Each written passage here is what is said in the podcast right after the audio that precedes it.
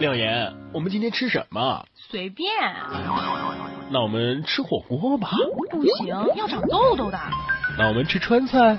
昨天才吃了，今天又吃吗？那我们吃什么？随便啦。呃，那我们可以做点别的吧。也可以呀。那我们看电影。电影有什么好看的？耽搁时间。那我们听广播。哎，这个好。燃料补给站。只听节目不吃饭。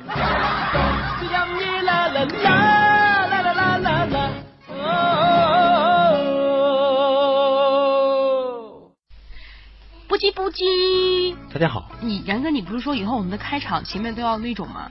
就上次你的那种，来再来一遍。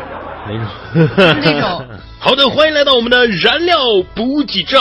我要把你的话筒声音关小一点。Welcome to our 节目。大家好，我是廖岩，我是然哥，欢迎来到我们的燃料补给站。接下来，让我们有请我们的著名主持人然哥 and 廖岩。刚你们很 low 吗！我们自己请自己干嘛？上次是你觉得这样的节目应该脱口秀节目开场应该这样的好不好？应该是一个打碟的，请我们出来。你打呀！你前面到时候我给你配一段。来，你再来一遍，我待会儿给你配上来。你你自己要说的有节奏感一点。OK，Welcome to our gym，I'm 然哥，I'm 廖岩。OK，到时候发现这个然哥的这个节奏掌握的不太好哈，这个 B-box 不一定能够打到他的点上，大家一定要原谅一下。一个话题，一堆段子，笑死人不偿命啊！以前人生那四大喜事啊，久旱逢甘霖，他乡遇故知，洞房花烛夜，金榜题名时。但是最近人生四大喜事是：快递打电话，快递到你家，快递到公司，快递喊你名。我昨天更新了我的 QQ 签名哈，我写的是这样的：我愿意用身上的十斤肉来换取母亲一年的寿命。没想到我老妈在后面给我评论说：“闺女。”那我岂不是要变成千年老妖了？果然是亲生的啊！单位新来一小姑娘非常马虎，不小心把重要的资料和废纸一起放入了碎纸机，毁了，吓得蹲在地上大哭啊！路过的经理听见了，关切的问：“怎么了？”小姑娘抬起头望着他，哽咽的说：“资料也碎了。”经理一愣，随即接着唱道：“啊。”安静的睡了，在我心里面，宁静的夏天。还真是个幽默的领导啊！第一次成功约到女神来家里玩，走到楼下的时候，突然想起家里没有饮料了，啊一紧张结巴了。哎，等等，等会儿啊，我我我去买点东西。女神突然脸红了，小声说：“你真坏。”那你快点啊，记得买那种水果味的。我心想，只要你喜欢所有水果味的饮料，我全给你买一遍。送一个妹子回家，我们在她的家门外深情的吻别。她对我耳语说：“想不想今晚上留在这儿啊？”不想。我说着转身就走了。这女人真有病啊！要我一整夜待在她家门口干嘛呀？哎，亮阳，我跟你说，嗯，每次我遇到乞丐。他们都要向我抖一下碗里的钱，难道这是在炫耀吗？然哥啊，要是双十一那天房价也打五折，那就好了。看你这话说的，好像五折你就能买得起了似的。呃，跟你说，不要指望天上掉馅饼，就算是真掉下来，你也抢不过狗啊。哎呀，现在这跪键盘呐、跪榴莲呐、跪遥控器呀，都落伍了。老婆昨天给了我一个电子秤，说让我跪几斤，我就得跪几斤。不说了，还有二十分钟我才通关呢。有一天，这个算命的跟我说：“呃，你的这个婚姻线呐，就跟天安门前的路是一样一样的。”啊，我想那意思是很伟大是吗？no，往东走是东单，往西走是西单呐。有时候我会特别伤感的感叹说：“唉，从此你再也不会轻抚我的肩，在我孤单的时候陪我了。”没想到啊，我一说完，我妈这脾气又上来了。第一次听见把剪了头发说的这么清新脱俗的。你知道苹果为什么不在中国回收 iPhone 吗？不知道。他们怕回收的 iPhone 比他们产的还多呀。家里面为了防盗，特意安了防盗锁。今天回家发现这个门锁又被撬了，赶紧进屋看看丢了什么东西。哎，发现一样没丢，桌上还多了个纸条。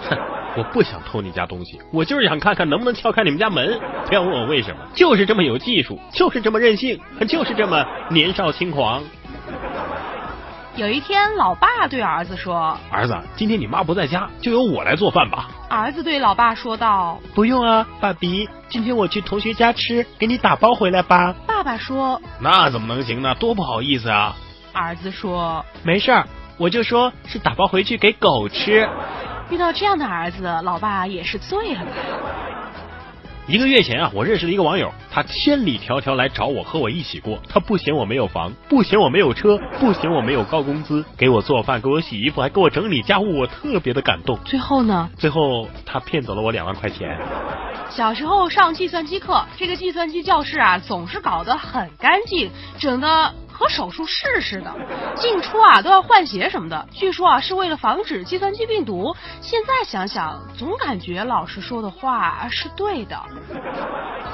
以前总以为啊这穷不过三代的意思是三代以后就不会再穷了啊就可以过好日子了，所以觉得自己哎我这已经是第三代了，肯定不会再穷了。结果呢？现在长大之后才知道，那真正的意思是说，穷到第三代，你已经穷的连媳妇儿都娶不起了，你就绝后了。我以前总认为富不过三代的意思啊，是富到第三代肯定就不会再富了。结果长大了才知道，那真正的意思是说，富到第三代，你儿子就已经不是你亲生的了。多么痛的领悟！前段时间给女朋友买了个呼啦圈，结果练了两天她就不练了。我说你怎么不坚持啊？冬天来了你更容易胖啊！结果他长叹一口气说：“唉，这是长肉的季节。”不要违反了自然的规律，规律啊！有一天，爷爷看见孙女在吃手指，爷爷说：“乖孙女，好不好吃啊？给爷爷吃点呗。”这孙女啊，是大大方方的将手放进了爷爷的嘴里。爷爷说：“嗯，真好吃啊！哎，你吃的什么呀？”这孙女淡定的说：“爷爷，我吃的是鼻屎。”六岁的小孩第一次观赏电视里的芭蕾舞表演，看到台上的演员们踮着脚尖急转的时候，他不禁问他的父亲：“为什么他们不选些高个儿的女孩来跳呢？”亲爱的，如果明天天气好的话，陪我上街买衣服吧。哎，对了，刚刚那个天气预报怎么说来着？啊，下大雨，刮大风，打大雷，还有可能会有强烈地震的。有一天，同事问我：“你家里最没用的东西是什么？”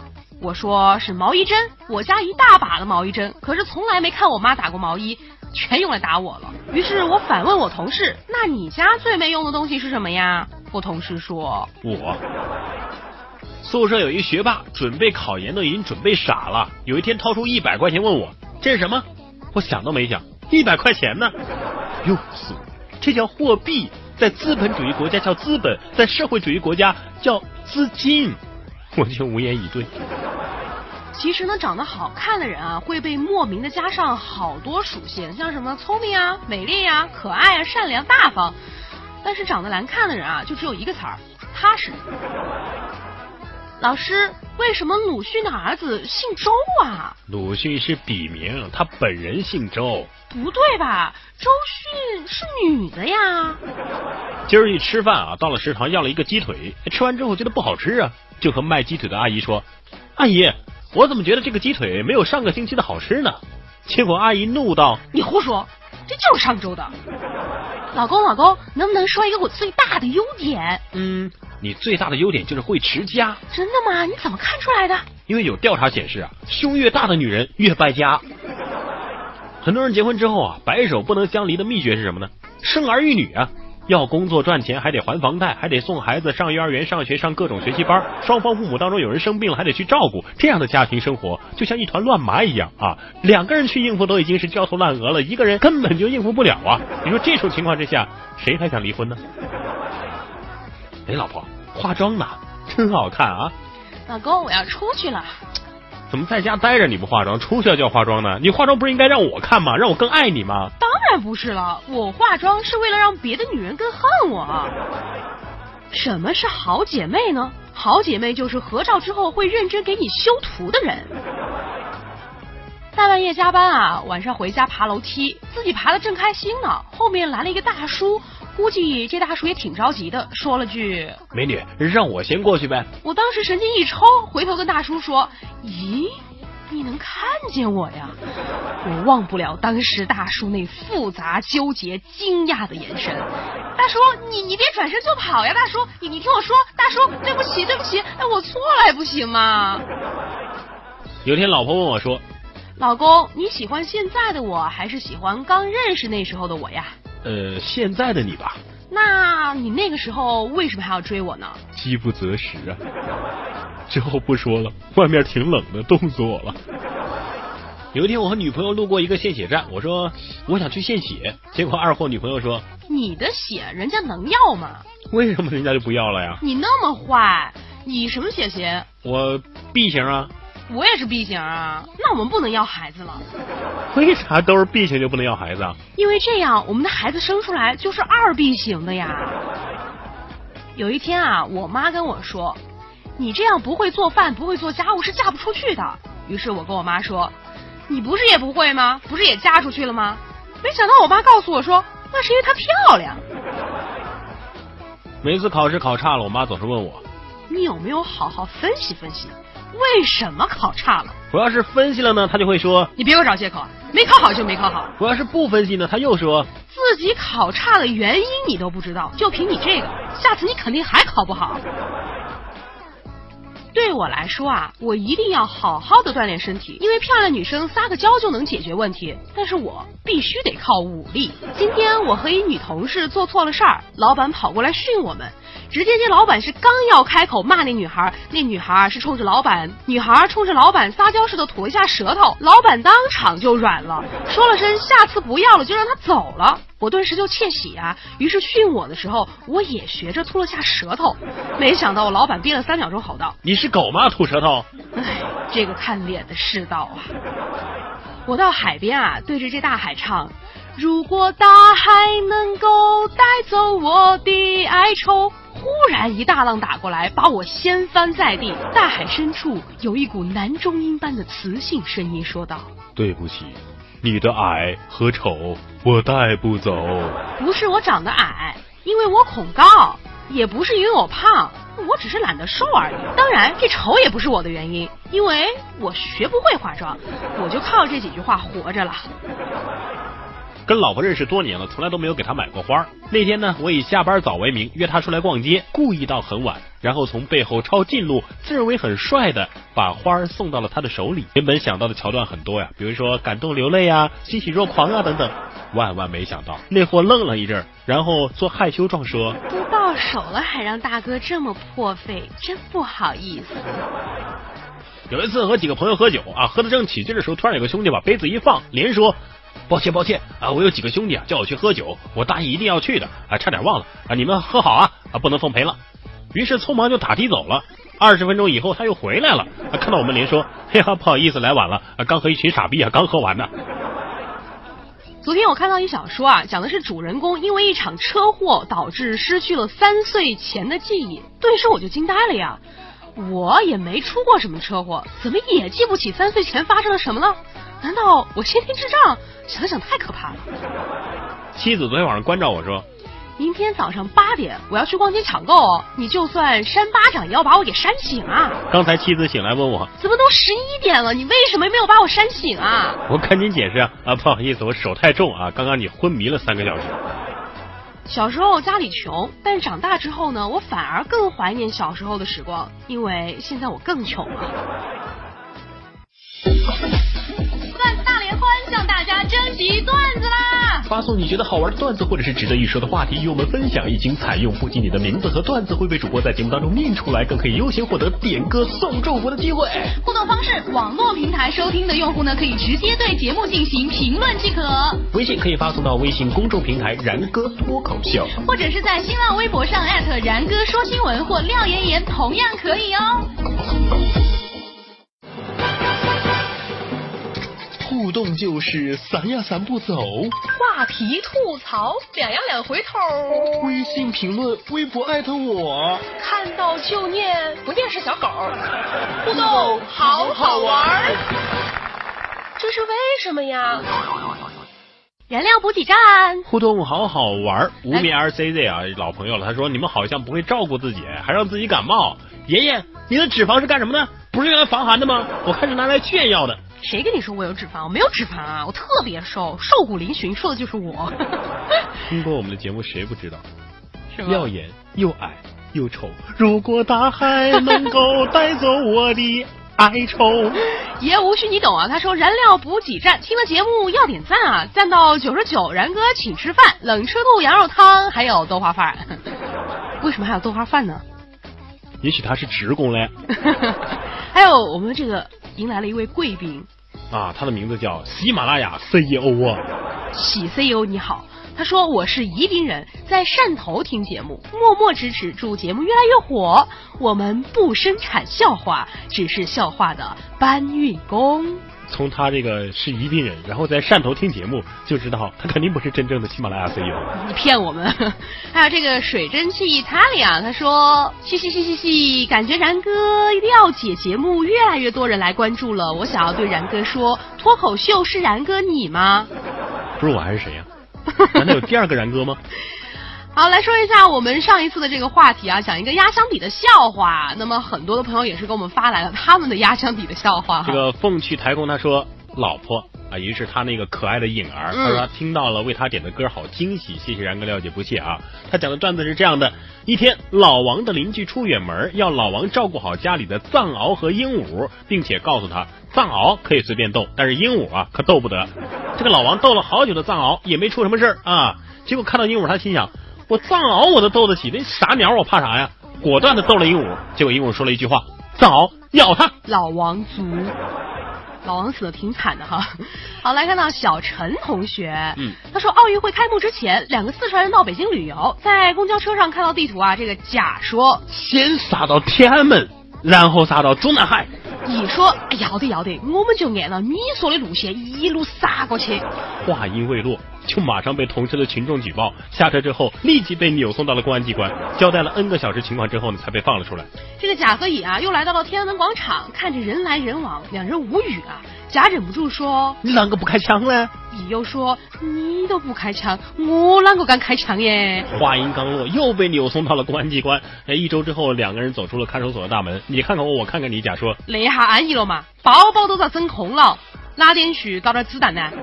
估计他们应该又被抓进去了吧？” 就是 黑白 X 云他说：“哈哈，我就是那个穿越了的听众啊！没想到评论竟然被念了，好开心啊！” 说我终于是听到了最新的一期了，不得不说，学生党好苦啊！感谢你们两个逗逼，时常在我们休息的时间给我们带来欢乐啊！希望你们的节目越来越火，我们会一直当忠粉的，谢谢。他还给我们献上了一个笑话，说某女士去参加驾照考试，这个考官就问：假如你现在在开车的路上啊，左前方有一个人，而你的右前方有一只狗，你该怎么办？这个女士回答：还能怎么办呀？只能撞狗去了呗。这考官说：呵呵。你未能通过本次测试。哦，为什么？虽然那只狗狗很可怜，但是我总不能为了它去撞一个人吧？你应该踩刹车，你撞狗还撞人。来看到躲猫猫猫啊，他说一口气把我发在朋友圈的笑话全部都复制了。我最喜欢的还是那个神经病的笑话。最初呢，听我姐和我说的时候是笑到不行，我都觉得我就是那个神经病了。来听听那个神经病的笑话啊，说一个神经病从精神病院跑出来，拿着枪指着一个路人说。你知道一加一等于几吗？路人哆哆嗦嗦的说：“等等等等等于二啊！”精神病砰开了枪，然后吹着枪口说：“你知道的太多了。”他说：“要是你能憋住不笑，我就佩服你。”我没笑啊，我们都没笑啊。不是，他说下面这个笑话啊啊，他说有一天这个劫匪抓了刘能、谢广坤和赵四，这个劫匪说：“你们三个去果园里面，一个人选一样水果。”于是呢，三个人就进去了。过了一会儿呢，刘能是拿这个苹果出来了。这个劫匪对他说啊：“你把自己摘的水果给我塞到你的屁股里面，我就放了你。”这刘能啊试了试，没成功，被杀了。然后这个谢广坤是拿着三颗葡萄走出来，劫匪对他说了同样的话。当时谢广坤塞到，当时谢广坤塞到第三颗的时候，突然一笑，把最后一颗给夹爆了，于是也被杀了。这个谢广坤来到地狱，阎王就问他：“你怎么这么笨呢？”你不笑不就没事了吗？谢广坤说：“我也没想笑呀，只是我塞到第三颗的时候，我看着赵四儿啊是抱着一个榴莲出来了。这笑话其实已经很老了，而且我听的是三国版本的，对对对，张飞、刘备和关羽。对。还有一个笑话哈，说晚饭前突然有人来敲门，我打开门一看，一个送外卖的小伙子拎了很多的大河蟹站在外面。我说，你一定是弄错了，我们没有叫外卖啊。呃，这我知道，呃，这这这是你的微信好友啊，让我拿给你看一眼的。哎，这是他今天晚上要吃的美食，他手机坏了，发不了朋友圈，啊，快点看啊，我还得跑十几家呢。哦，原来是这样来晒自己吃的东西啊。下面这个笑话是这样的：今天下班有个新来的男同事跟我要电话。哎，美女，能把你电话给我吗？我当然果断拒绝了。我说你有毛病吧？好几千的电话能给你？不是，我意思是你把你电话号给我。这号我都用了好几年了，也不能给你啊。然后他就走了。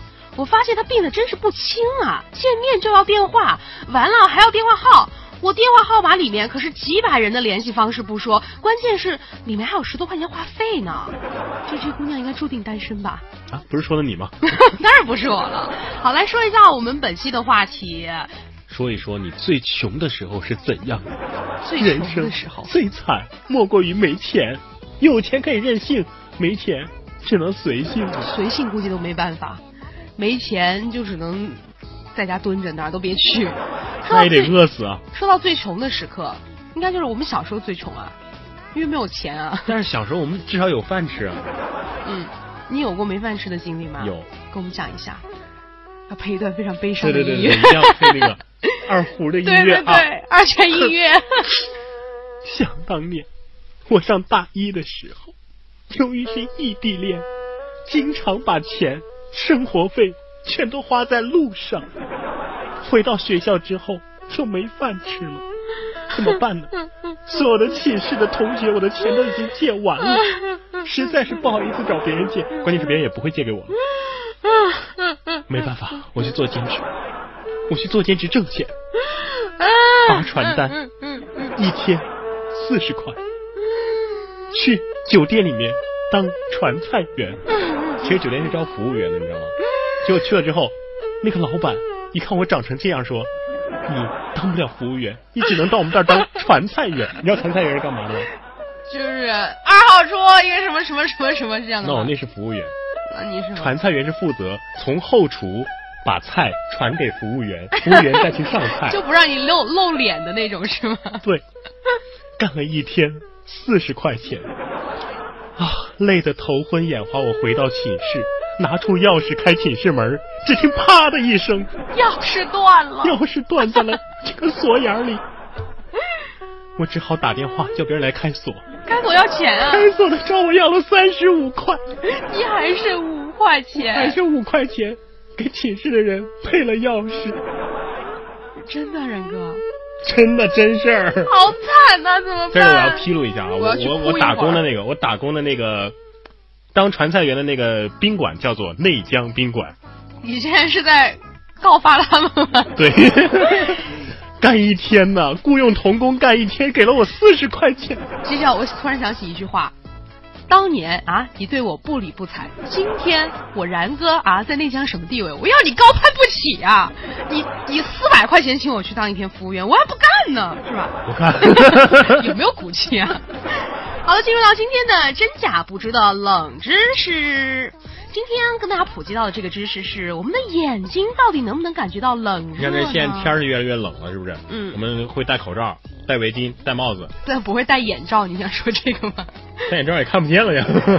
但是我觉得，像我们在滴这个眼药水的时候，还是可以感觉到这个眼药水是冰的呀。但眼皮儿感觉不到。眼皮儿？眼皮儿你能感觉到冷吗？能啊。滴凉水上去还是冷的，是吧？嗯。啊，对呀。但是吹冷风感觉不到。为什么感觉不到？能啊。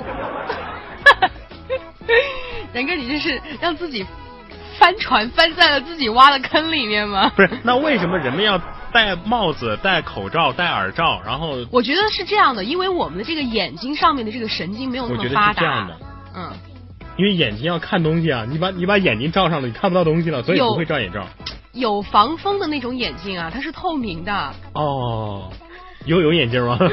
其实确实，很多人感觉到这个神经没有那么敏感，对，那为什么呢？因为眼球上面呢，只有管视觉和痛觉的神经，却没有管冷热感觉的神经，所以呢，眼睛可以看东西，也可以在受伤的同时呢感到疼痛，但是却感觉不到这个冷热。其实不是感觉不到，就是没有那么的敏感。此外呢，这个眼球的角膜是没有血管的，而且呢散热也非常的慢。当然了，如果这个寒风直接吹进眼睛哈，我们还是要保护一下的，因为虽然说它感觉不到冷，但是还是会觉得很痛的。像这个大冬天啊，到北方去吹那个呼呼呼的风，那眼睛估计还是挺疼的。动不动动不动火眼金睛，哎呦，就我真的是看到这个冷知识时，我真心觉得眼睛是感觉不到冷热，但是你怎么一说，我觉得还是感觉得到的呢？当然啊，你要自己没有滴过眼药水吗？很少。好吧。我视力好，火眼金睛。请问你用的是真视明吗？不能打广告，要给他逼掉。生活不是只有苟且的现在和看不见的远方，起码此时此刻，你还有廖言廖语的心灵鸡汤。好的，来进入到今天的廖言廖语啊。今天的廖言是收到了一位听众给我们发来的留言，他说最近生活呢不是很如意，呃，所以呢想要分享一句高尔基的名言给我们，也希望能够鼓励我们收音机前正在收听节目的，也正在经历一些不容易的事情的朋友们，能够一起坚强的走下去哈。海燕呐，这跟海燕没关系。高尔基的海燕啊。这句话呢是这样的哈，生活的情况越艰难，我就越感觉到自己更坚强，甚而也更聪明。其实生活当中很多困难是往往能够在给我们带来了负面情绪之后，我们冷静下来想一想，能够给我们带来很多正面的东西。你知道最爽的是什么吗？最爽的是什么？我不知道。爽什么呢？就是你生活已经很艰难了，对不对？但是你通过自己的努力克服了这个困难，对，就走出了这个困境，哇，超爽！就像以前做数学题，好不容易给它解出来的那种感觉，哇，那一刻真的是。就像我以前是个传菜员，现在是一个主持人，爽。燃情岁月就不要再默默无闻了，有什么你就说出来吧。好的，就让燃情默默了。同样是一位网友啊，要送给，诶，他要送给妈咪。哇哦，哎，话说我们录制这一期节目的时候，刚好是这个感恩节。对，Thanksgiving Day。他的名字叫彤彤么么哒啊，他说最近总是老丢东西啊。最近老是丢东西，每次丢什么东西呢，都没有比丢了老妈买给我的东西来的心痛和懊恼，真的是不能再买或者是可以替代的。妈妈，对不起，想要点一首歌给他的妈妈，是他最喜欢的《Yesterday Once More》，祝全天下的妈妈永远年轻美丽。其实这个非常感人啊，但是我在想一个问题，他老是丢东西，他要把歌送给他的妈妈，我觉得他比他妈妈还老哎。什么意思啊？懂的啊。好的，接下来让我们一起来收听这一首《Yesterday Once More》。When I was young, I'd listen to the radio, waiting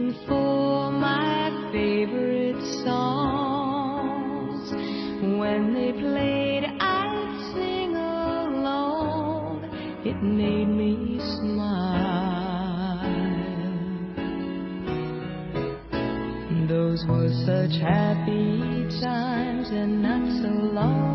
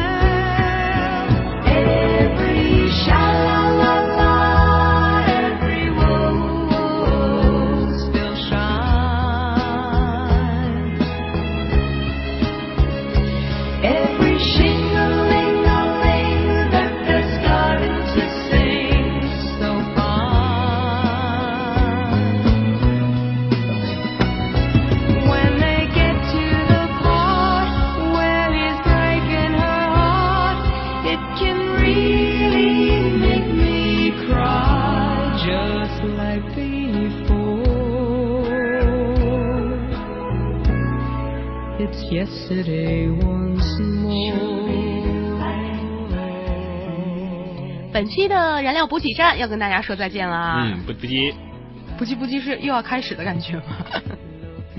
不是，再见了啊！不急不急，在我们不急不急是有很多类型，说不急不急，大家好，这是开始啊，不急不急是要结束了。好的，下期节目再见，拜拜。